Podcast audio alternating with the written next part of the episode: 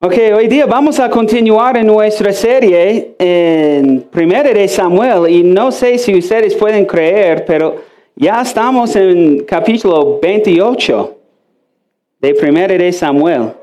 Entonces, empezamos esta serie en diciembre del último año y ahora ya solo tenemos tres capítulos más después de esto. Entonces, estamos avanzando bien Espero que todos hayan aprendido mucho, no solo de la historia de Samuel, sino que también de la gracia de Dios, de la misericordia de Dios y del amor de Dios.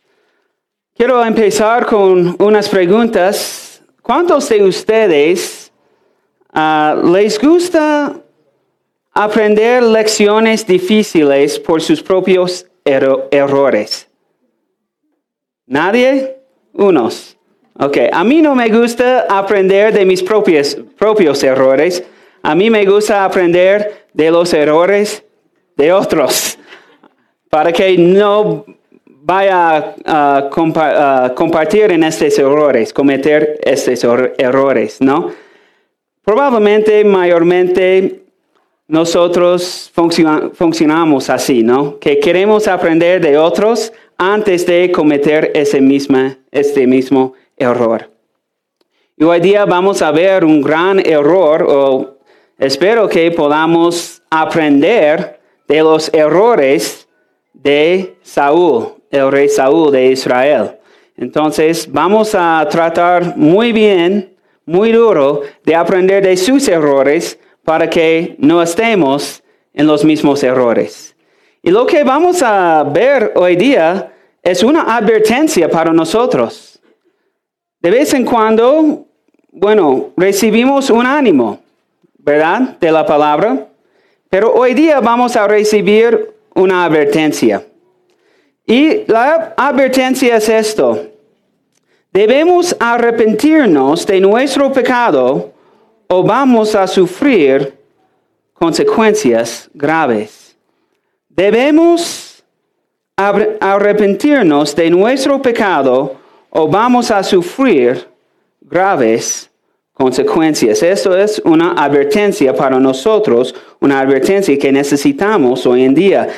Y en cuanto a bosquejo, vamos a ver cuatro consecuencias de una vida sin arrepentimiento.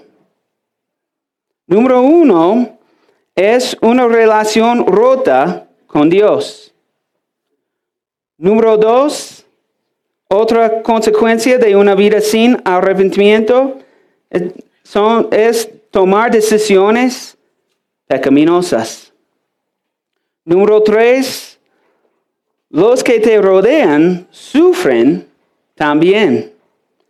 Y número cuatro, una vida sin poder. La última consecuencia de una vida sin el arrepentimiento es una vida sin poder. Pero antes de empezar este mensaje sobre el arrepentimiento, o sea, arrepentirnos de nuestro pecado, ¿qué significa arrepentirse? Esa palabra es obviamente muy teológica, pero ¿qué significa arrepentirnos de nuestro pecado? Arrepentirse significa que estamos yendo en el camino del pecado. Pero por la acción de Dios, por la obra de Dios en nosotros, cambiamos nuestra dirección para andar en el camino piadoso, o sea, el camino de Dios. Entonces, el arrepentimiento es un cambio de dirección, del pecado a Dios. Entonces, antes de ah, orar, quiero poner este mensaje en contexto y vemos el contexto de este mensaje en versículos 1 y 2 de capítulo 28 de Primera de Samuel. Dice, por aquellos días los filisteos reunieron todas sus fuerzas para luchar contra Israel. Entonces Aquis le dijo a David, recordamos, ¿a dónde está, dónde está David en estos días? ¿Están con quién? Los filisteos, pastor ah, Pastor Darwin predicó la última semana sobre el error de David de ir para estar con los filisteos, porque estaba huyendo de Saúl. Entonces todavía está con los filisteos. Dice entonces, Aquis le dijo a David, como bien sabes, tú y tus hombres saldrán conmigo a campaña. Y David respondió, tú bien sabes lo que este siervo tuyo es capaz de hacer. Y Aquis le dijo, por eso es que yo te nombro mi guarda personal para toda la vida. Entonces vemos otra vez que David está con los filisteos. Él mismo está en error de estar con ellos, ¿verdad? Pero hoy día vamos a enfocarnos en los, y el pasaje sobre los errores de Saúl. Entonces vamos a orar y vamos a ver cuatro consecuencias de una vida sin arrepentimiento. Amado Padre Dios, gracias otra vez por este día en que podemos reunirnos para celebrar tu amor por medio de Jesucristo. Confesamos que cometemos errores, pecados,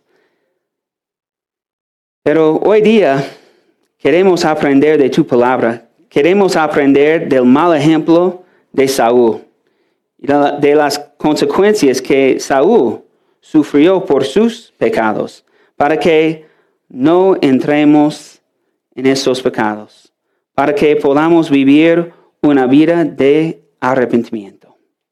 En el nombre de Jesús oramos. Ayúdanos, Padre. Amén. Amén. Entonces, cuatro consecuencias de una vida sin arrepentimiento. Primero, vemos que la primera consecuencia es una relación rota con Dios. Y vemos esto en versículos de 3 al 6. Dice, Samuel murió y fue sepultado en Ramá y que era su ciudad. Todo el pueblo de Israel lloró su muerte. Saúl había expulsado del país todos los encantadores y adivinos. Los filisteos se reunieron y acamparon en Sunen.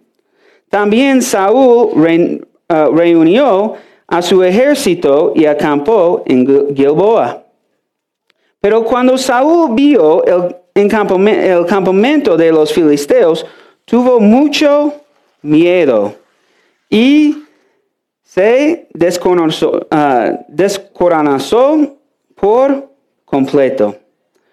Por eso fue y consultó al Señor, pero el Señor no le respondió, ni por medio de sus sueños, ni por el Urim, ni por medio de ningún profeta. Bueno, en ese momento vemos que Samuel, el profeta Samuel, murió. Y eso va a ser muy importante en unos minutos la razón por la cual el autor mencionó este hecho. Pero Samuel murió y es interesante porque Saúl, hemos visto que Saúl ha tomado varias, muchas decisiones malas en su reino, ¿verdad? Casi toda su vida, es una decisión mala tras mala, tras mala, tras mala. Pero en, en, este, en este ejemplo vemos una buena decisión de Saúl, que él expulsó todos los encantadores y los adivinos de Israel. Qué bueno. Pero quizás están esperando qué es un, un adivino y qué es un encantador. Los encantadores consultaban a los muertos en nombre de los vivos. Y los adivinos tenían conocimiento del poder oculto. Podían usar poder oculto. Entonces, normalmente en el Antiguo Testamento ellos son mencionados juntos, encantadores y adivinos. Y podemos pensar en ellos como brujos o como chamanes de hoy en día, como curanderos, que tenemos en Cusco, ¿verdad? Tenemos bastante curanderos, entonces podemos pensar en ellos así, que utilizan el poder oculto para hacer sus cosas. ¿Y qué pasó? ¿Qué le pasó a Saúl? A pesar de que Saúl tomó la decisión correcta en expulsar a los encantadores y adivinos, hay una larga lista de pecados de los que nunca arrepintió de esos pecados, ¿verdad? Entonces, Saúl tomó una buena decisión en, en expulsar estos brujos.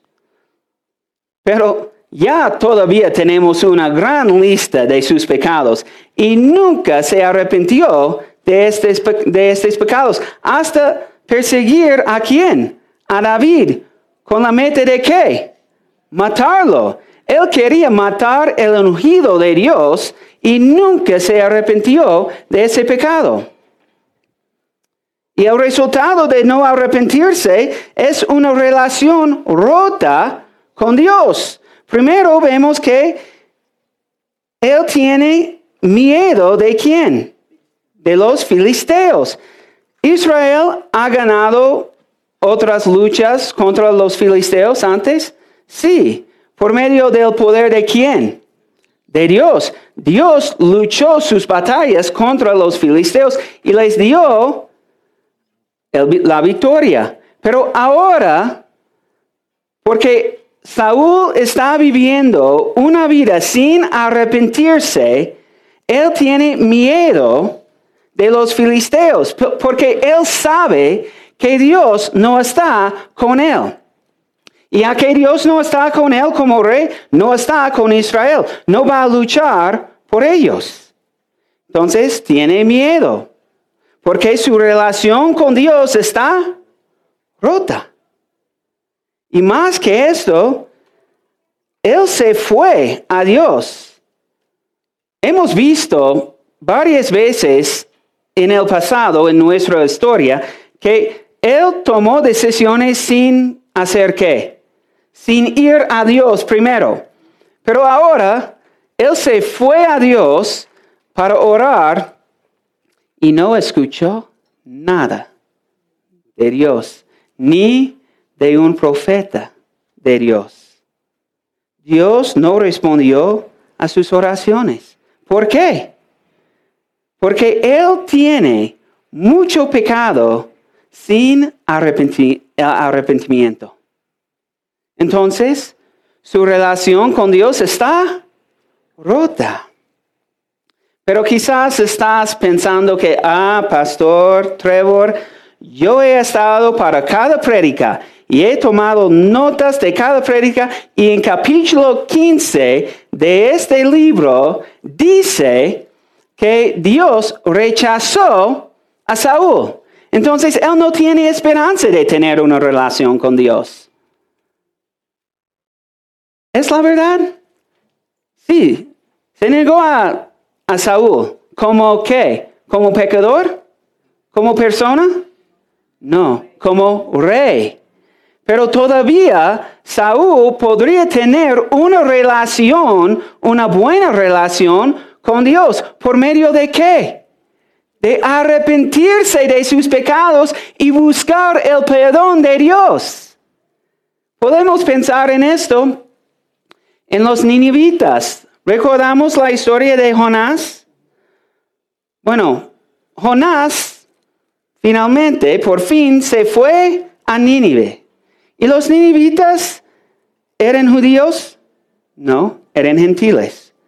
¿Tenían una buena relación con Dios? No. ¿Qué dijo Dios? Que iba a qué? Destruirlos. ¿Por, por, por cuál razón? Por su pecado. Pero después de escuchar este mensaje, ¿qué hicieron? ¿Cómo respondieron a los ninivitas? Se arrepintieron. Y Dios les dio perdón. Seguramente podría ser el mismo con Saúl. Sí, él fue, rechazado como rey, pero él podría, él podría haber arrepentido y podría recibir qué? El perdón de Dios, una relación arreglada con Dios, pero no lo hizo. Y por eso Dios no respondió a sus oraciones. De hecho, en Proverbios 28, 9 dice, del que no presta oído a la ley, como Saúl, hasta su oración resulta repugnante. Saúl está experimentando esto en su vida. Sin embargo, hay esperanza para Saúl. Hay esperanza para los pecadores que tienen una relación rota con Dios. Porque primero de Juan 1.9 dice, si confesamos nuestros pecados, Él, Dios, es fiel y justo para perdonar nuestros pecados y limpiarnos de toda maldad. Entonces, vivir sin arrepentimiento resulta en una relación rota con Dios, pero hay esperanza. Para los creyentes, hay esperanza en esto. Sí, si estamos viviendo en pecado, si estamos viviendo en pecado como Saúl, nuestra relación con Dios va a estar rota temporalmente. Pero la verdad es, cuando buscamos el perdón de Dios, cuando queremos arreglar nuestra relación con Dios por medio de arrepentirnos, ¿Qué va a hacer Dios? Él va a perdonarnos. Y nuestra relación que estaba rota va a ser arreglada. Y eso es la voluntad de Dios. Dios quiere que tengamos una buena relación con Él. Y quiere que andemos en su verdad, andemos en el arrepentimiento para que podamos tener el gozo del Señor en nuestra vida. Esto es el deseo de Dios. Entonces, muchas veces pensamos, oh, Dios, ¿cuál es su voluntad en mi vida? Primero, sabemos que la voluntad de Dios es arrepentirnos de nuestros pecados. Y Dios siempre está listo para perdonarnos y recibirnos de nuevo. Y eso no significa que podemos perder nuestra salvación. Esto no significa que podemos perder nuestra salvación. Solo significa que cuando estamos en pecado, tenemos un problema en nuestra relación con Dios. Es como en nuestro matrimonio. Si yo estoy en pecado con mi esposa, vamos a tener un problema, un problema en nuestra relación, en nuestro matrimonio? Sí, ¿hasta qué? Hasta que me arrepiento. Y nuestra relación puede ser arreglada. Es el mismo con Dios. Él está listo para perdonarnos y arreglar nuestra relación con Él, porque Él quiere que tengamos gozo completo en Él. Pero si no eres creyente, tu relación siempre va a estar rota con Dios. Sin embargo, hay esperanza. Hay esperanza. Dios sabe que nuestra relación con Él está rota debido a nuestro pecado, pero Él envió a su Hijo Jesucristo para vivir la vida perfecta que no podemos vivir. Para morir en la cruz, para recibir el castigo que merecemos. Y para resucitar, para darnos vida, que es vida eterna, y para darnos el Espíritu Santo, para que podamos arrepentirnos de nuestro pecado, confesar nuestros pecados y entregar nuestra vida a Cristo, por medio de poner fe en la obra de Cristo, no en nuestras obras, sino en la obra de Cristo en nuestro lugar. Entonces vemos que vivir sin arrepentimiento va a resultar en qué? en una, en una relación rota con Dios, pero Dios está dispuesto a arreglar esta relación. Número dos, vemos decisiones pecaminosas. Otra consecuencia de vivir sin arrepentirnos es tomar decisiones pecaminosas. Dice en versículo 7, Saúl llamó entonces a sus sirvientes y les dijo, busquen a una mujer que sepa invocar a los muertos para que me diga lo que necesito saber. Y ellos le dijeron, en Endor hay una mujer que tiene espíritu de adivinación. Saúl se disfrazó entonces poniéndose otras ropas. Y durante la noche se fue con dos de sus hombres a buscar a la mujer. Cuando la vio, le dijo, te ruego que me adivines el futuro y que hagas venir a quien yo te diga. Pero la adivina le dijo, tú bien sabes que Saúl ha expulsado del país a, los que invocaron, a, los que invocan a los espíritus y a los adivinos. Pero ¿por qué me tiendes esta trampa? ¿Quieres que me maten? Saúl le dijo, te juro por el Señor que no te pasará nada malo si me ayudas. La mujer le preguntó, ¿a quién quieres que invoque?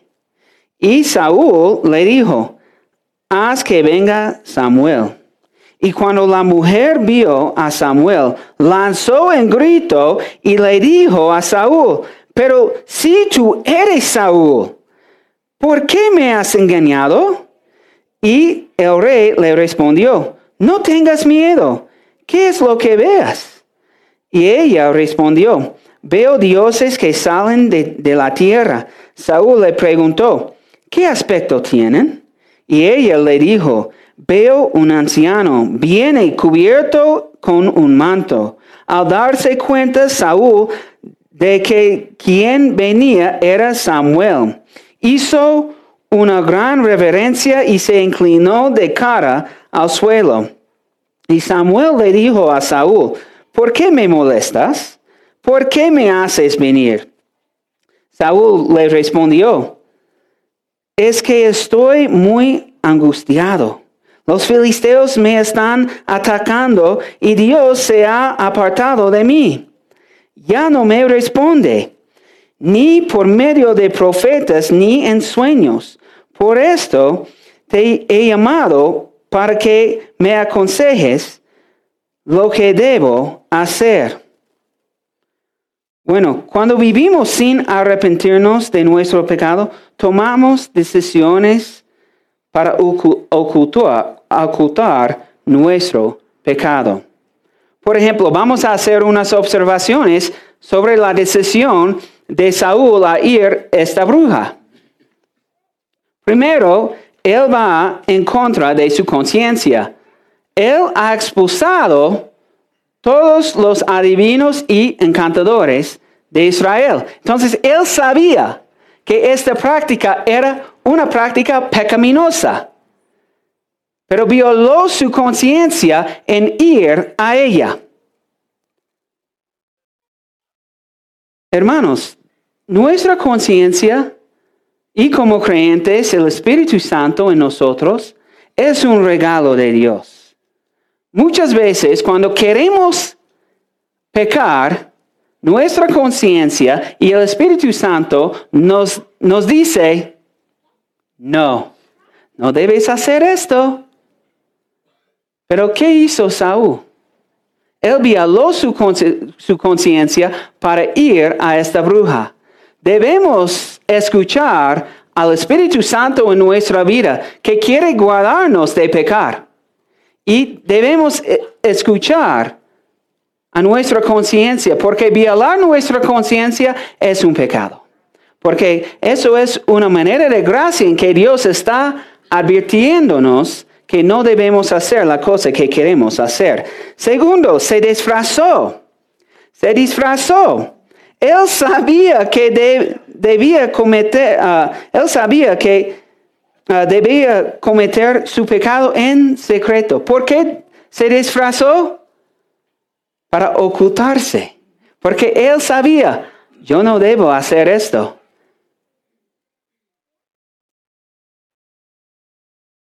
Bueno, para nosotros, si queremos hacer una acción en secreto, probablemente es, es un señal que es pecado o que no debemos hacerlo, ¿verdad? Es como si tienes hijos, cuando ellos saben que hay dulces en la casa, ¿a dónde se van? Anuncian que, mamá, papá, voy a sacar los dulces. ¿Lo hacen esto? No. ¿Qué, qué hacen?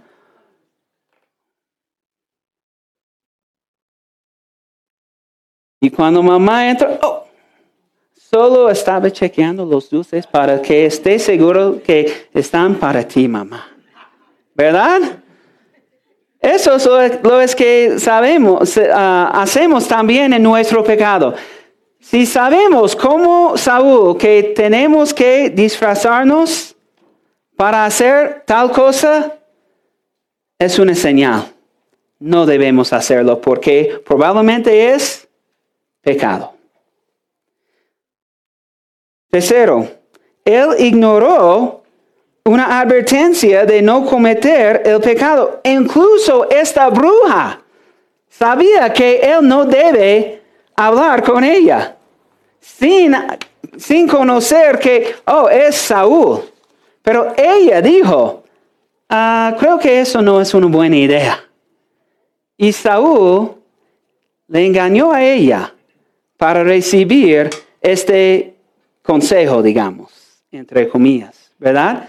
Entonces, eso es otro regalo, como nuestra conciencia, o sea, el Espíritu Santo, otro regalo para nosotros en nuestra vida. Dios envía a otros para decirnos, hermano, hermana, creo que es una mala idea, no debes hacerlo. Pero si ignoramos este, estos consejos, vamos a sufrir la consecuencia de nuestro pecado. Y cuando no queremos escuchar a nadie, porque sí o sí voy a hacer esta cosa, aunque todos estén diciéndome que quizás es pecado o por lo menos necio, yo sé mejor que ellos. Otra vez, es un regalo de Dios, otros hermanos que nos hablan sobre nuestros deseos pecaminosos y debemos escucharlos. Y finalmente, engañó para cometer su pecado. Engañó a la mujer y más invocó el nombre de Dios en su pecado. Si estamos listos para engañar o mentir, para recibir lo que queremos o para hacer lo que queremos hacer, otra vez es una advertencia de Dios que hemos entrado en un mal lugar. Hemos entrado, estar listo para hacer pecado, para pecar. ¿Verdad? Entonces, debemos mirar los errores de Saúl y aprender de estos. Estos son advertencias para nosotros, todo esto. Pero ¿qué debemos pensar en que Saúl visitó esta bruja y ella pudo convocar a Samuel? Y él, de hecho, habló con Saúl. ¿Cómo debemos pensar en esto? Bueno, cuando yo estaba preparándome para este mensaje, yo pensé que, ah, espero que Pastor Darwin tenga este pasaje para predicar. ¿Qué está pasando acá? Pero me di cuenta que yo hice el programa de las prédicas, entonces yo tengo la culpa. La próxima vez voy a buscar los pasajes más duros para él. Pero, ¿cómo debemos pensar en esto? Debemos ir a los curanderos? ¿Está bien para cristianos ir a los curanderos? No, obviamente no. ¿Qué está pasando? Unas cosas. Uno, debido a, a, su reacción de la mujer, la reacción de la mujer, y que el, mensaje de Samuel era consistente con su mensaje, bueno, vamos a ver en unos minutos qué va a decir Samuel, ah, pero su mensaje es consistente con su mensaje a, Saúl cuando él estaba uh, viva. Ah, esto probablemente era Samuel, o por lo menos el espíritu de Samuel. Y cuando, si leemos uh, la Biblia en hebreo, la traducción original, lee así, como esto pasó realmente y esto era Samuel. No era algo falso. Segundo, esta bruja así como los brujos de hoy en día, como curanderos o chamanes, probablemente podía usar poder oculto, o sea, poder demoníaco, para hacer lo que, para contactar a los muertos. Por ejemplo, esto pasa hoy en día en nuestra ciudad, ¿verdad? Los curanderos hacen cual ceremonia que todos los hippies vienen para experimentar. ¿Qué hacen? Ayahuasca. ¿Verdad? Y, ok, lo que voy a explicar, he leído sobre la ayahuasca. No he experimentado esto cuando explico esto, ok. En la ayahuasca, muchos dicen que ellos experimentan un encuentro con el otro, o sea, Dios. Y en este encuentro aprenden muchas cosas sobre sí mismo. Y este Dios, entre comillas, uh, le sanan, pero mientras todo esto de, de, sus maldades, ¿no? Normalmente maldades espirituales, dicen. Pero mientras este encuentro con Dios es un experimento, es, una experiencia tan, tan mala. Pero todos salen diciendo que, oh, he experimentado Dios en ese encuentro de ayahuasca. ¿Es Dios que están experimentando? No, no es Dios. ¿Quién es? Satanás, o por lo menos un demonio. Esta ceremonia es algo demónico. Ellos están experimentando algo demoníaco, ¿verdad? Y están saliendo de esto. No iba a compartir este detalle, pero si estás pensando en ir al curandero para ayahuasca, aún después de vomitar mucho, ¿ok? Ellos dicen que, oh, he experimentado a Dios. Eso es el poder oculto que utilizaba esta mujer, esta bruja, con Saúl. Y muchas veces queremos pensar que estas cosas no pasan, no son reales, pero son reales. Satanás está activo en nuestro mundo y quiere decepcionar a todos. Y él está feliz de decepcionar todos los hippies que vienen a Cusco para experimentar la ayahuasca. Entonces, estas cosas son muy peligrosas. Tercero, contactar a los muertos en adivinación era prohibido en Israel. En Deuteronomio uh, se trata de eso.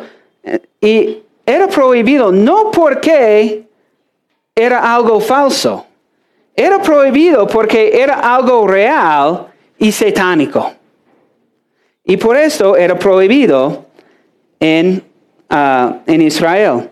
Más, uh, el punto principal de la historia no es sobre uh, que Samuel apareció. Eso no es el punto principal de la historia. El punto principal de la historia es que podemos ver podemos ver, hay algo que está pasando, ¿no?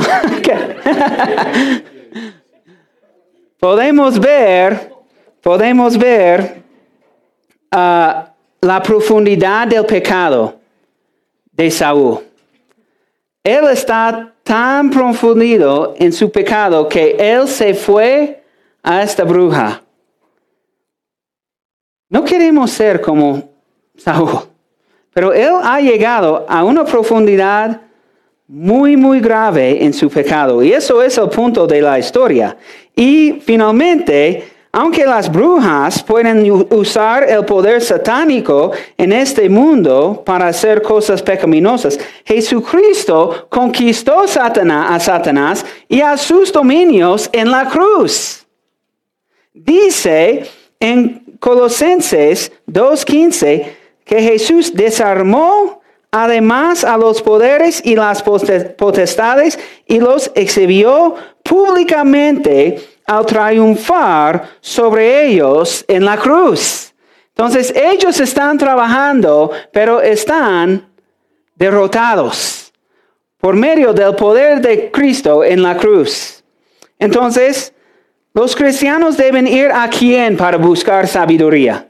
Debemos ir a Dios en lugar de los poderes satánicos como los chamanes.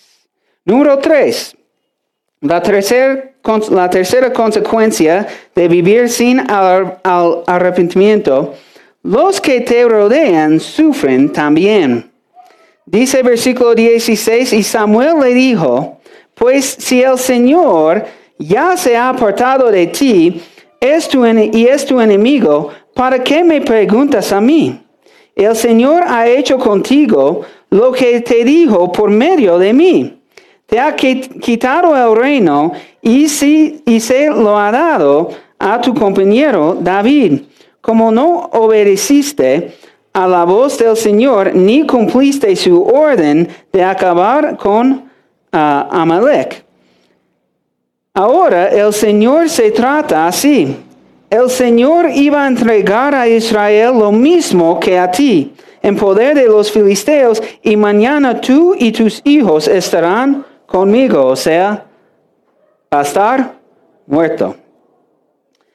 El Señor hará con los filisteos ven, ah, venzan al ejército israelita. El pecado impenitente de Saúl lo ha llevado por un camino muy oscuro. Y ahora Israel también va a sufrir las consecuencias, porque ellos van a luchar contra los filisteos y debido al pecado de Saúl, que nunca se ha arrepentido, Israel va a sufrir también. Su ejército, muchos en su ejército van a morir. Y más que esto, los israelitas van a sufrir a las manos de quién? De los filisteos. Hermanos, muchas veces hay, hay unos, hay muchos de verdad en el mundo que dicen, ah, pero de verdad mi pecado no afecta a nadie. Pero quiero, quiero darles un ejemplo muy, muy fuerte. Hay un pecado que es muy grande en nuestro mundo. Tristemente, con los no cristianos y con los cristianos. Ese pecado es mirar pornografía. Y muchos dicen, ah, pero esto no se afecta a nadie, solo yo. Pero la verdad es, la mayoría de las mujeres en la pantalla están sufriendo sobre tráfico sexual. Ellos no quieren estar en estos videos.